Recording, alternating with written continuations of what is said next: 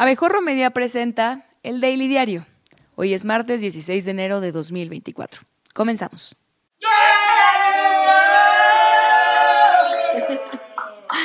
Ay, me encanta cuando vienen con muy buena actitud, con ese ánimo. A mí me animan también. Hoy que hace mucho frío, no sé por qué tengo tanto frío, pero bueno, yo soy Ale Díaz de la Vega y les doy la bienvenida a este, su noticiero favorito. ¿Cuál más va a ser? Favorito. Pues el Daily Diario. Vámonos con las noticias más importantes en México y en el mundo.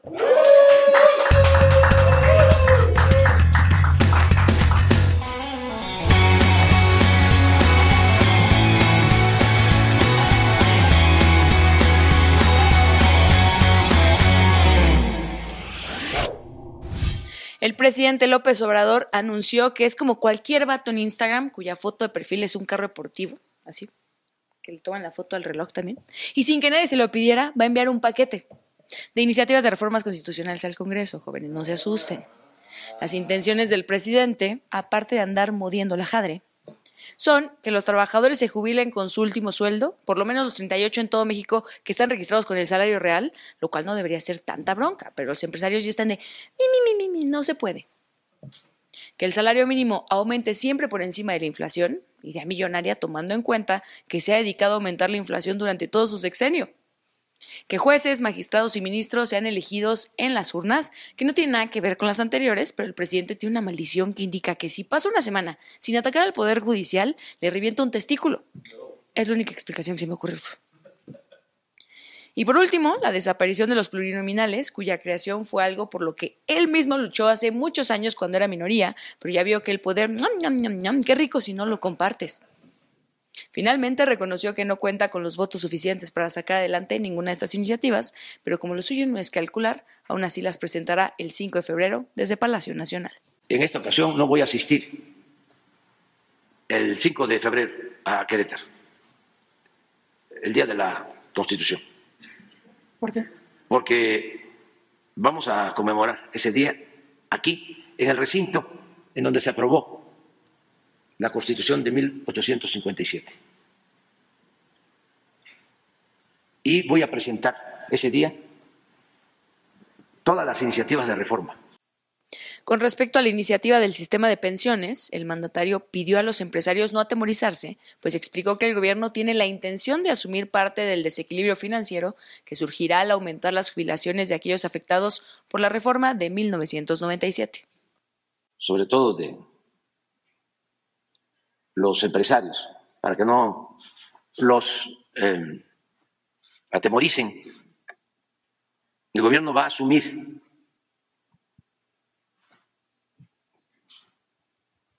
una parte considerable de este desequilibrio. En más de la mañanera, luego de que Broso criticara la intervención del gobierno federal en el proceso electoral y calificara a López Obrador como un dictador, el mandatario arremetió contra el payaso señalando que antes era más fino y más gengible cuando cantaba canciones sobre su feria y sobre cierta chinita que se perdió. Momento en el que le avisaron que estaba pensando en cepillín. Expresó que no comprende qué está pasando con Broso y otros, sugiriendo que están desesperados y enojados, como si de verdad él fuera mal presidente y estuviera interviniendo en el proceso electoral, aumentando la inseguridad y atacando a las instituciones. ya saben, inventos de payasos marihuanos. También afirmó que si él fuera un dictador, Broso no estaría diciendo esas cosas, lo que para nada suena a una amenaza. No cabe duda que cuando un hombre se entrega por entero a la mentira, pierde hasta la imaginación y el talento. Y esto aplica. Antes Broso este, era más fino, más sensible, aún con su estilo inteligente. Pero ahora no sé qué les está pasando. En respuesta, Víctor Trujillo cuestionó el apoyo del gobierno federal hacia Claudia Sheinbaum y le dijo que el poder y la soberbia han afectado su actitud democrática. Terminó deseándole una semana chingona y lo volvió a llamar dictador. Aquí en Mejor Media los queremos mucho, Broso y Víctor, toda nuestra solidaridad con ustedes. en otro asunto. López Obrador salió a defender lo suyo y subrayó la importancia de las conferencias matutinas, ya que es el primer presidente en levantarse temprano todos los días a hacer eso. Pipí, porque a su edad la incontinencia ya está fuerte. Depend, anúnciate aquí. Pero después se reúne con reporteros y todo así bien padre. Al ser cuestionado sobre si su sucesor debería continuar con esta dinámica, indicó que no era necesario replicar su formato, porque ni él quiere escuchar a Sheinbaum todos los días. Pero enfatizó la importancia de garantizar el derecho a la información, evitando que las grandes corporaciones sean las únicas proveedoras de noticias, porque así se corre el riesgo de que se conozca la realidad del país en lugar de la que ellos quieren vender. Cada quien tiene su forma, este, pero sí hay que informar hay que garantizar el derecho a la información y no dejarle este asunto tan importante, porque un pueblo informado es un pueblo consciente,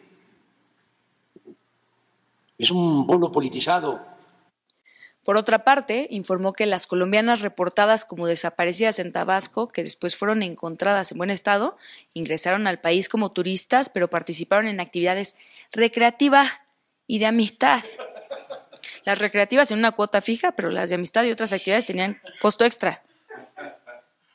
El mandatario celebró el hallazgo y anunció que la Secretaría de Seguridad Pública será quien proporcione más información, pero sobre su situación migratoria, no sobre los costos. La Fiscalía de Tabasco indicó este domingo que no se puede confirmar que las mujeres colombianas hayan sido víctimas de secuestro.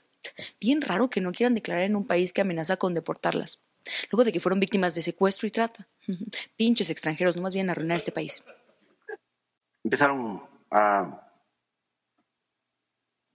tener actividades eh, recreativas, eh, de amistad.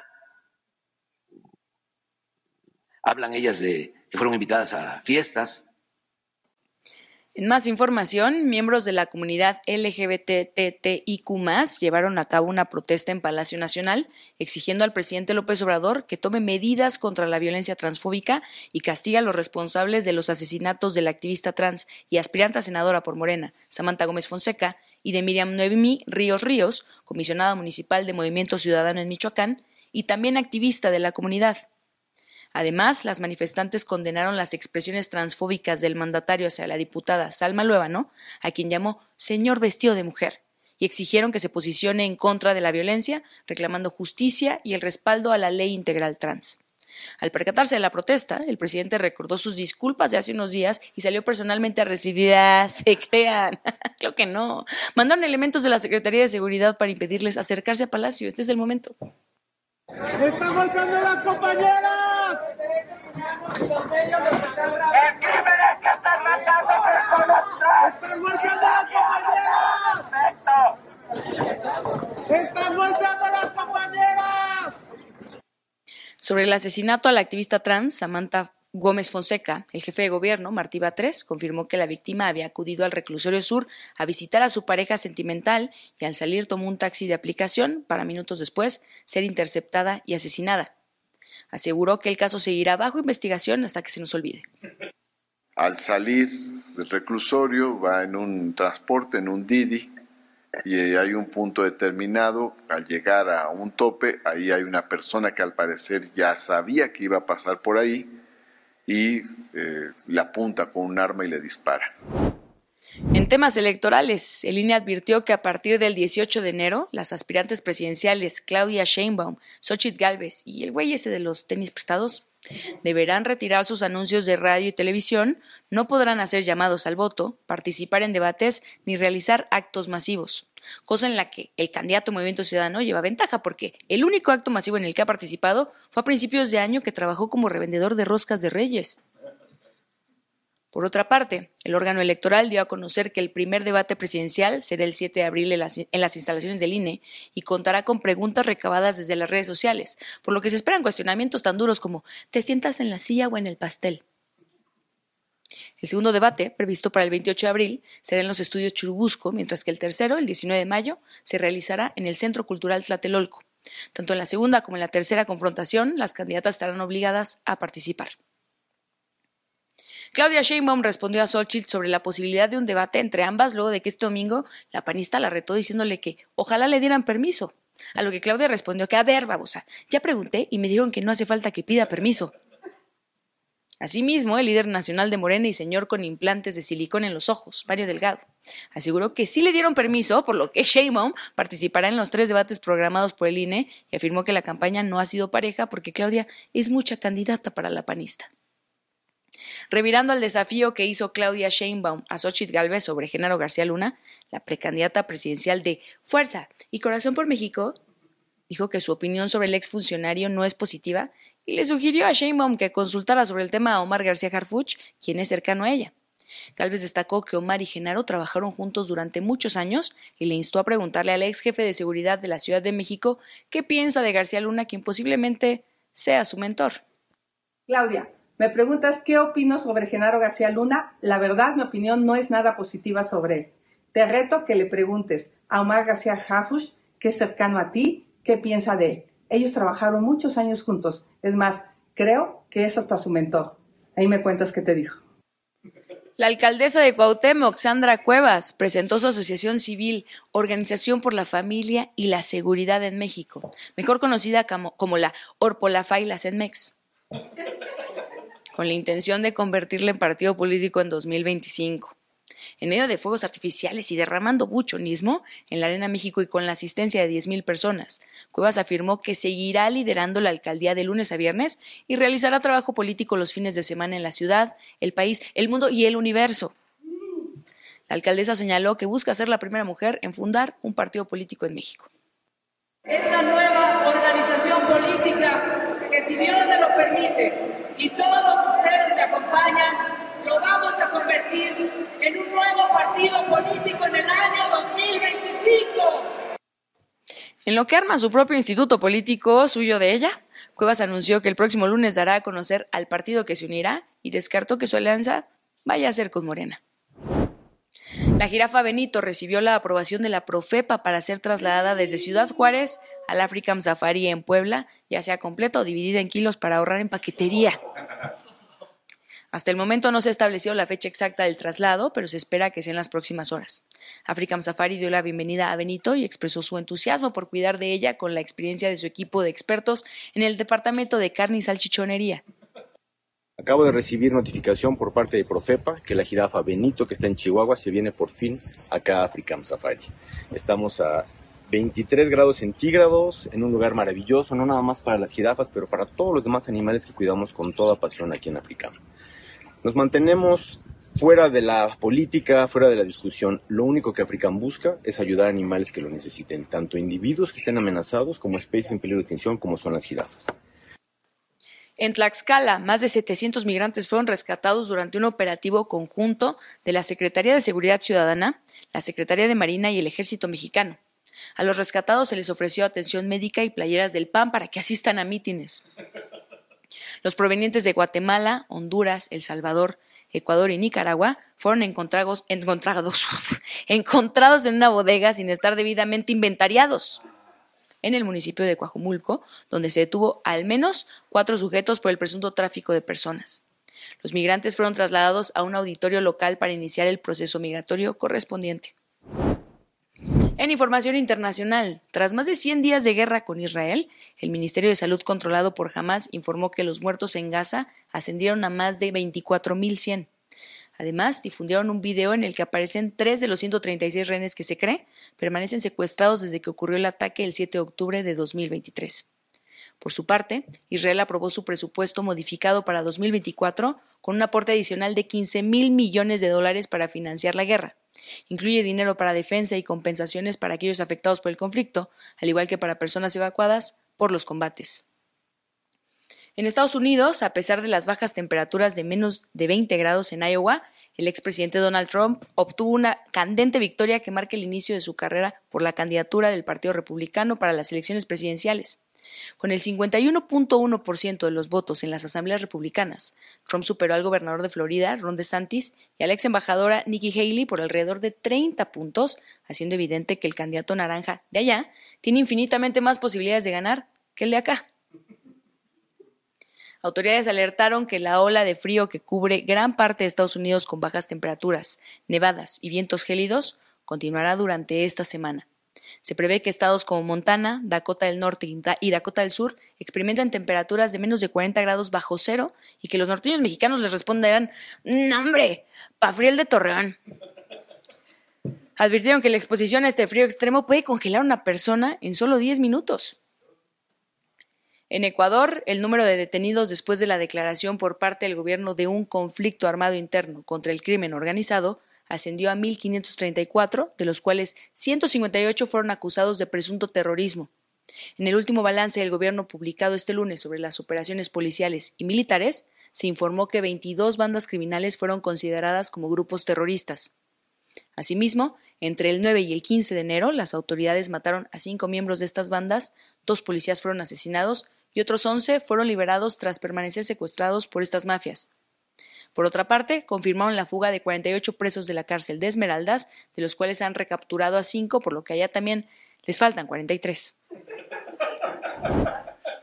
En el abierto de Australia, la tenista mexicana Renata Zarazúa inició con el pie izquierdo y se regresó con el derecho, pues fue eliminada en la primera ronda luego de perder en tres sets contra la italiana Martina Trevisan. En la NFL se jugaron los últimos dos partidos de la ronda de comodines. En la Liga Americana, los Bills vencieron 31-17 a los acereros. Y en la Nacional, Tampa Bay aplastó cual queso a Filadelfia 32 9. En la ronda divisional, Baltimore enfrentará a Houston, San Francisco a Green Bay, Detroit a Tampa y Buffalo Tatanka. Este lunes se entregaron los premios The Best 2023. Lionel Messi ganó el premio como Best Futbolista Masculino, Pep Guardiola al Best Entrenador Masculino de la FIFA y Mary Earps obtuvo el premio a la Best Portera. Sarina Bigman, seleccionadora de Inglaterra, fue nombrada como Best Entrenadora del Año, mientras que Ederson Moraes, del Manchester City y de la selección de Brasil, fue elegido como Best Portero. Ya hay fecha para el partido España-Brasil contra el racismo. Sé quiénes son los seleccionados de Brasil y España, pero ¿quién va a jugar en el otro equipo? ¿Un seleccionado de San Pedro Garza? Se jugará el 26 de marzo en el Santiago Bernabéu, estadio del Real Madrid, bajo el lema Una misma piel. Este choque será el décimo entre ambas selecciones que se vieron las caras por última vez en la final de la Copa Confederaciones en 2013. El futbolista israelí Sagif fue acusado por las autoridades turcas de incitar al odio después de expresar su solidaridad con los rehenes en manos de la milicia Hamas durante un partido en que mostró un vendaje con las palabras 100 días, 7 días en referencia a la fecha del ataque a Israel. Alegó que pedía el fin de la guerra, pero en Turquía, donde hay oposición a las acciones israelíes en Gaza, el gesto se interpretó como provocador. Su club lo suspendió y la Federación Turca de Fútbol condenó su actuar. Por su parte, Israel expresó indignación y pidió medidas contra Turquía por uso político de la violencia. Aún no se establece fecha alguna para iniciar el bombardeo. Oigan, antes de despedirnos, les recuerdo que no se pierdan hoy a las 11 de la mañana el Daily Entrevista con Santiago Taboada, precandidato a la jefatura de gobierno de la Ciudad de México por la Alianza Fuerza y Corazón por México. Entonces te quiero preguntar, ¿qué se siente ser señalado como el culpable de la extinción de la vaquita marina? Bueno, es que ahí no es Totuaba, es Taboada, entonces este, ahí empezamos este, al revés, mi querida Ale. Ta. Ta, tabuada. No pasa nada. No, no, no. Es parte Dame un de- segundito. Bueno, pues entonces supongo que tendremos que hablar de temas electorales. Ahora sí llegamos al final de esta emisión, jóvenes. Sí, se acabó, pero no se pierdan hoy Varos y Avaros, el mejor programa de finanzas y temas fiscales grabado en este estudio. Recuerden también suscribirse, darle like a todos nuestros contenidos. Estamos en todas las redes sociales como Abejorro Media y nos encuentran también, por supuesto, en abejorro.com. A mí me pueden seguir en Instagram, TikTok y Twitter. Y si no, no pasa nada. Nos vemos aquí mañana con más noticias. Yo soy Ale Díaz de la Vega y esto fue El Daily Diario.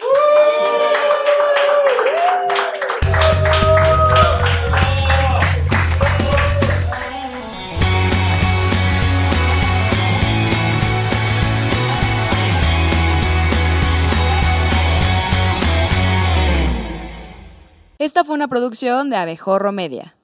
No olvides suscribirte a este podcast, darnos 5 estrellas y compartirlo. Búscanos en todas las redes sociales como Abejorro Media.